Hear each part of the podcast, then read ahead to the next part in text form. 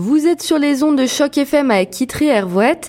Je suis au téléphone avec le professeur Norman Cornette, spécialiste des sciences euh, de la religion et des sciences politiques. Professeur euh, Cornette, bonjour. Bonjour mademoiselle Hervouette et euh, il m'est un plaisir de d'encore euh, vous parlez sur les ondes de Choc FM. C'est toujours un plaisir de vous avoir euh, en ligne, professeur. Vous qui êtes un spécialiste de tout ce qui est euh, politique et religion, on adore vous parler à Choc FM. Aujourd'hui, vous allez euh, vous entretenir sur le recensement canadien qui vient de sortir et les implications pour la francophonie, que ce soit au Québec et dans le reste du Canada. On sait très bien, en Ontario, il y a des franco-ontariens, il y a aussi beaucoup de euh, francophones, il y en a 600 000. Est-ce que vous pourriez m'en parler un peu plus euh, de euh, ce recensement? Mais volontiers, puisque les, statistiques, comme on dit, ne mentent pas, et les statistiques nous démontrent qu'on est en face d'un défi pour l'avenir du français. Je dirais même, mademoiselle Hervouette, qu'il faut repenser l'avenir du français au Canada. Et cela à, à plusieurs niveaux. Euh, le français, les francophones, actuellement, il y a à peu près 10 millions Canadiens qui parlent français. Ça ne veut pas dire dont, dont le français est la langue maternelle, mais 10 millions dans tout le Canada qui Mm. peuvent entretenir une conversation en français. Parmi euh, les francophones, il y en a un million hors Québec dont le français est la langue maternelle. Évidemment, euh, le Québec euh, demeure le foyer du français en Amérique du Nord, mais le- les statistiques du dernier recensement euh, nous lancent un défi. Dans un premier temps, ce défi est d'ordre politique. Maintenant, la population du Québec ne fait même pas un quart de tout le Canada. Oui. Et l'équilibre a, a changé, Euh, c'est-à-dire que la croissance démographique se fait à l'ouest, surtout l'Alberta, suivi de près par le Saskatchewan et le Manitoba. Ah oui. Euh, ne parlons même pas de la Colombie-Britannique. Donc il y a, euh, on sait par les nouvelles que le Premier ministre actuel, Justin Trudeau, a maintenant renié sa promesse pour une refonte de la carte électorale. Oui. Et, et ça au, au- au chagrin de quelques-uns de ses propres membres du Parlement. Mais il faut garder en tête pourquoi le Canada, le système fédéral est ainsi, y compris le Sénat, y compris la Cour suprême.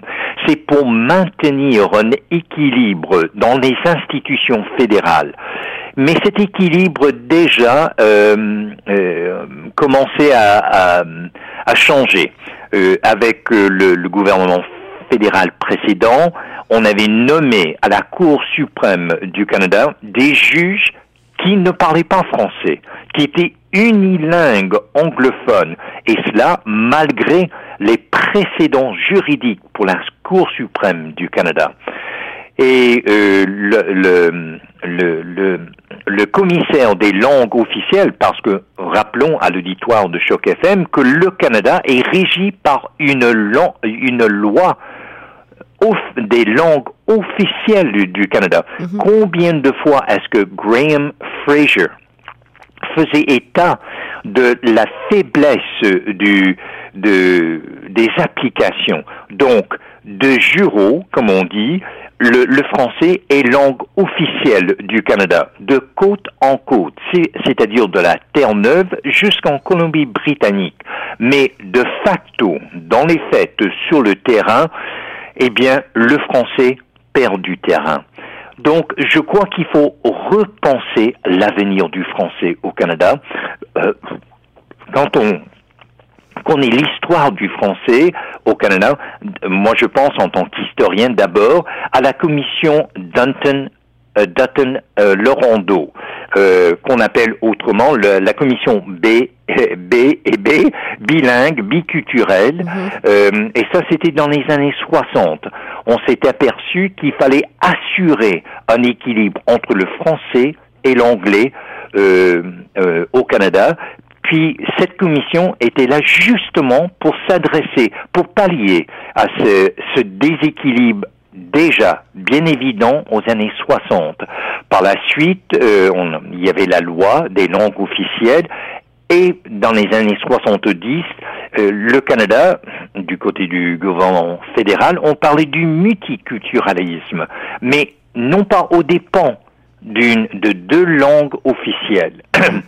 Avec les, les recensements qui viennent, les, statistiques du recensement qui viennent de sortir, on s'aperçoit que maintenant le Québec perd du terrain et, euh, et il y a il y a à peu près 8 millions de personnes au Québec maintenant, à peu près 23% de la population canadienne. Mais dans un premier temps, le, le, le Québec n'est pas uniforme, n'est pas complètement francophone. Oui, francophone. Ça, ça, il faut se, il faut se souvenir Oui, euh, de la présence anglophone et surtout, et ça je tiens à souligner, de la présence autochtone au Québec. Oui. Or, les cris au nord de, du Québec, euh, d'abord il y a le cri, qui est leur langue maternelle, mais ensuite euh, il y a beaucoup l'anglais. Il est beaucoup question de l'anglais plutôt que le français. Plutôt que du français. Donc, euh, donc je me dis, et, et, et, quand on parle de la croissance démographique au Québec, certes il y en a, mais c'est en deçà du reste du Canada. Euh, il y a une croissance plus faible euh, de, euh, démographique au Québec, mais cette croissance se fait surtout chez les immigrants. Et encore une fois, chez les autochtones. D'ailleurs, en, en, en termes absolus, la croissance démographique la plus importante et le taux de natalité la plus euh, la, plus important le plus le plus important n'est pas n'est pas chez les francophones loin de là. Les couples francophones de, de souche comme on dit au Québec ont soit un enfant ou pas d'enfant donc ça veut dire que l'avenir du français y compris au Québec ne parlons même pas à l'extérieur du Québec.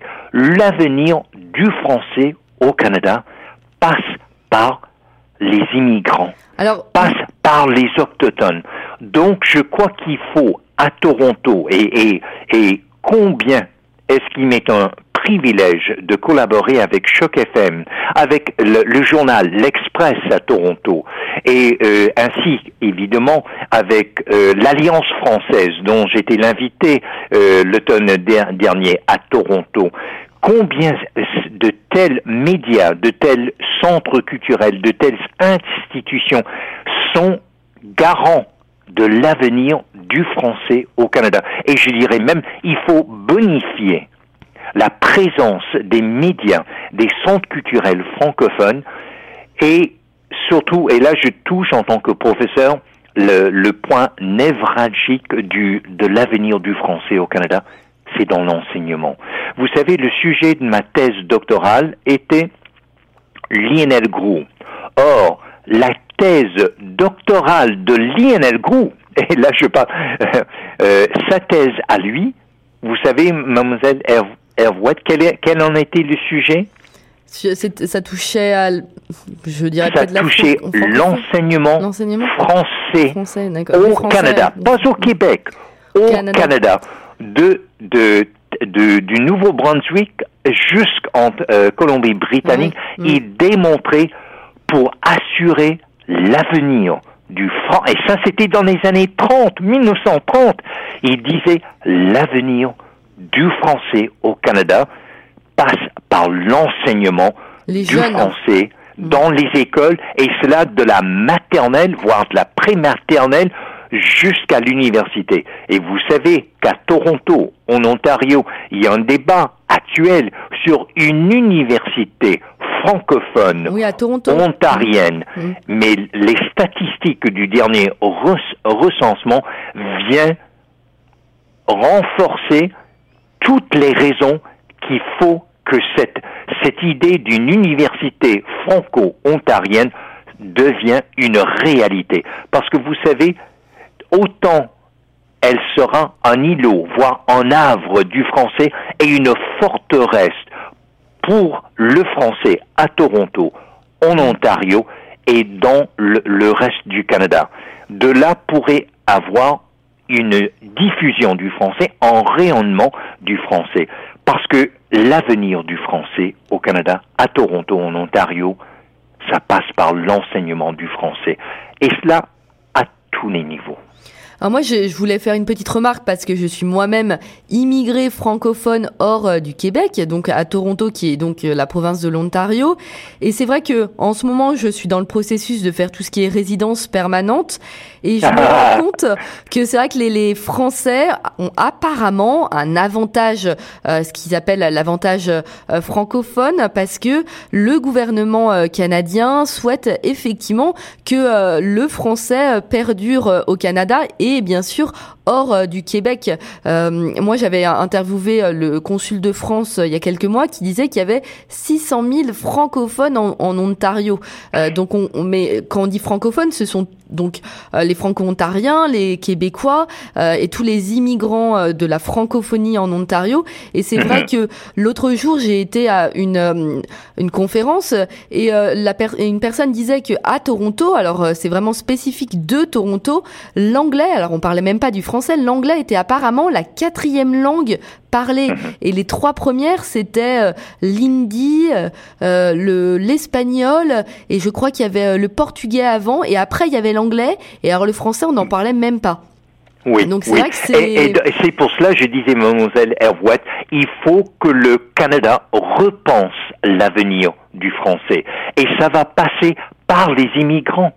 Et, donc, il, il, incombe au gouvernement de l'Ontario, certes, mais surtout, puisqu'il s'agit de la, loi des langues officielles du Canada, euh, il y a là une responsabilité du gouvernement du Canada de, renforcer, de, de bonifier l'offre d'apprendre le français et, et l'enseignement en français pour les immigrants et immigrantes, mais aussi pour les autochtones, parce que ce sont les autochtones.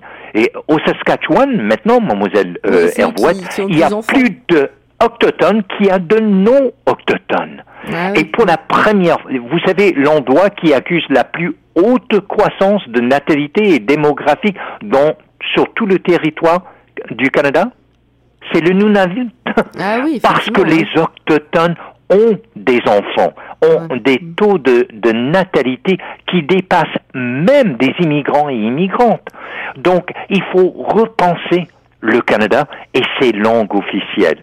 Mais et ça c'est d'autant plus intéressant, on sait par les études neurologiques, et je collabore avec des neurologues aussi, à quel point d'apprendre une deuxième langue. Donc, si on pouvait faire si on pouvait faire comprendre aux nouveaux Canadiens et Canadiennes l'avantage, dès le début, dès qu'ils mettent les pieds sur le sol au Canada, euh, qu'ils ont avantage de parler, d'apprendre les deux langues officielles. Et je crois qu'il, vous savez, moi en tant qu'Américain, euh, autrefois, avec euh, au Canada, il y avait il y avait des guerres culturelles, il faut, il faut dire la vérité. Il y avait des guerres culturelles, il y avait des guerres linguistiques entre francophones et anglophones, et malheureusement les franco-ontariens ont payé les frais. Euh, on connaît l'histoire malheureuse du français en Ontario. Et je salue euh, le, courage des institutions, euh, des journaux, des médias, des centres culturels qui ont maintenu le français. Mais l'ironie, c'est que ce n'est plus le Québec qui peut assurer l'avenir du français au Canada. Elle perd du terrain euh, démographiquement. Oui. Ah, alors, d'autant plus raison. Et, et, là, il faut insister auprès du gouvernement fédéral. Mais vous avez une loi des langues officielles. Il faut insister que les juges à la Cour suprême soient bilingues. Il faut mm. assurer. Et, et, là, et là, je, je dis haut et fort. Vous savez que des candidats pour le Parti conservateur, il y a entre autres euh, euh, Monsieur O'Leary, mm qui est uniquement unilingue anglophone. Mhm. Alors, il y avait un penchant vers, l'uni, vers, vers des, des anglophones unilingues sous le précédent gouvernement fédéral. Je crois qu'il faut vraiment faire faire en sorte de retourner vers un équilibre dans les institutions à Toronto, en Ontario, dans tout le Canada, qui assure la pérennité du français. Parce que c'est tout le caractère du Canada qui est en jeu là. Est-ce que le Canada va rester officiellement un pays bilingue, français et anglais et le, le, le défi est d'autant plus grand, comme vous venez de souligner, mademoiselle Hervouette. Le français, on n'en parle même pas dans bien comme, comme cette réunion dont vous venez de parler, dans bien des, des, des, villes canadiennes. Quand moi je suis invité à Simon Fraser University à Vancouver, je vous dis, euh, le français est, est, vraiment très très loin. Et quand on parle du, de l'écart entre de juro, les langues officielles, français et anglais au Canada, et de facto, c'est-à-dire sur le terrain, quelle est la deuxième, vous savez quelle est la deuxième langue la plus parlée au Canada maintenant? Je... À travers tout le Canada? J'aurais dit peut-être, euh, peut-être le mandarin ou l'hindi. Justement c'est le mandarin. Ouais, ça m'étonne pas. Oui. Mm. Donc, euh, donc, dans quelle mesure est-ce que c'est faisable que le français reste euh, partie intégrale du caractère, de l'identité canadienne, quand, en fait, en réalité, de moins en moins de personnes connaissent, mm. parlent, et encore moins font des études en français. Et c'est pour cela, je dis, qu'il incombe au gouvernement, certes du Québec, mais de l'Ontario et du Manitoba, parce que vous avez la communauté Saint-Boniface, et de Nouveau-Brunswick, où c'est officiellement une province bilingue, officiellement, mhm. mais surtout, il incombe au gouvernement fédéral d'assurer le caractère français, le caractère bilingue, l'identité autant francophone que anglophone du Canada. Et le, le défi sera de plus en plus grand avec l'immigration. C'est que le Canada, heureusement, invite, accueille des immigrants qui sont francophones, mais c'est euh, malgré malgré tout, c'est vrai qu'il y a des immigrants euh, qui, à part au Québec, en fait, on les gens ne sont pas forcés de parler français, à part euh, au Québec où c'est vrai que c'est euh, la langue officielle de la province. C'est euh, par exemple quand on arrive à, Toronto, qu'on parle français, c'est un plus, mais c'est juste le, le, un plus, c'est-à-dire que vous n'êtes pas obligé de parler cette langue. quand on va demander par exemple à un immigré qui vient du Brésil, du Portugal, de Chine, on va leur demander forcément de, de parler anglais, mais le français, c'est vraiment quelque quelque chose euh, qui, à part au Québec, et je dirais peut-être aussi au Nouveau-Brunswick, c'est c'est pas la langue qu'on va demander. Mais là, mademoiselle Hervouette, vous avez vous venez de mettre votre droit sur le l'enjeu principal. Est-ce que le français est facultatif? Est-ce que c'est un atout? Ou est-ce que c'est une nécessité? Hmm. à l'avenir de l'identité canadienne sur le niveau fédéral. dans quelle mesure est-ce que le gouvernement fédéral du Canada va assurer la permanence du français et dans les écoles, et dans les médias, et dans les centres culturels, je pense aux musées ou ainsi de suite. Et, voilà tout l'enjeu suite à ce dernier recensement. Est-ce que le gouvernement fédéral va assurer la permanence du français au Canada dans ses institutions, comme au Sénat, comme à la Cour suprême, comme dans les services Et combien de fois, et, j'avais l'impression en, lisant et en écoutant Graham Fraser, l'ancien euh, commissaire des langues officielles, j'avais l'impression d'écouter un prophète dans les déserts que plus à, qui plus personne. N'écoutait en fait. Au pouvoir mm. faisait attention. Alors là, il faut être à l'écoute, il faut veiller, et c'est surtout ça, la vigilance et de rigueur de, de, la part de Choc FM, de la part de l'Express, de la part de, de l'Alliance française, de la part de la société d'État. Euh, heureusement, il y a ici Radio-Canada, à Toronto aussi, euh, avec qui j'ai eu le privilège de faire euh, une, une entrevue. Alors, c'est donc dire la raison d'être de Choc FM, de l'Express, de l'Alliance française, d'ici Radio-Canada. Mais ça incombe autant au gouvernement fédéral du Canada. Maintenant, vous avez les chiffres devant vous, les statistiques du dernier recensement ne mentent pas.